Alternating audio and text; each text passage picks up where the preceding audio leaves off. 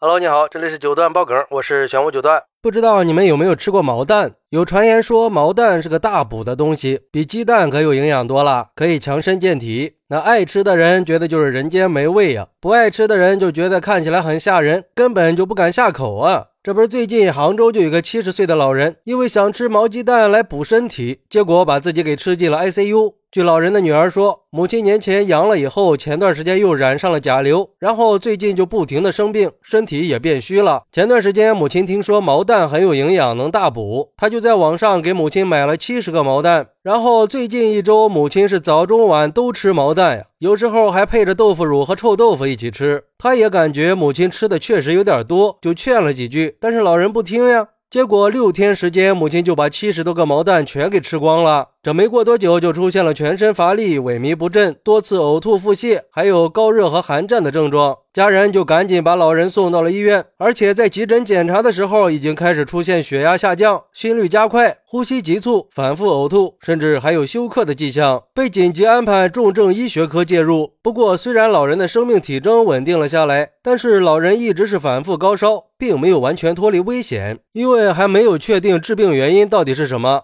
然后，为了明确致病原因，医生决定送检血液。第二天送检结果显示，烟曲酶和肺炎克雷伯菌未发现耐药基因，血流感染诊断明确。根据医生的解释，这烟曲酶是引起食品腐败的一种真菌，菌落生长迅速，在四十五度或者更高的环境下会生长更快。而肺炎克雷伯菌是经常存在于人体上呼吸道和肠道的，在人的机体抵抗力降低的时候，就容易在人体里作乱。然后医生就根据感染情况对老人进行了药物强化治疗。目前老人的身体情况已经基本平稳了。可是老人为什么会感染呢？根据医生的说法，老人很可能是食用过多的毛鸡蛋引发的感染。因为刚开始食用毛鸡蛋的时候，致病微生物还没有积累到一定的数量，身体还没有出现反应。但是随着量的增加，再加上毛鸡蛋内部的微生物大量繁殖，发生了急性感染。关键是老人还配着豆腐乳和臭豆腐吃，也在一定程度上增加了感染风险。至于说毛鸡蛋到底是不是大补的，医生表示，毛鸡蛋说白了就是孵化失败的、已经死掉的鸡胚胎。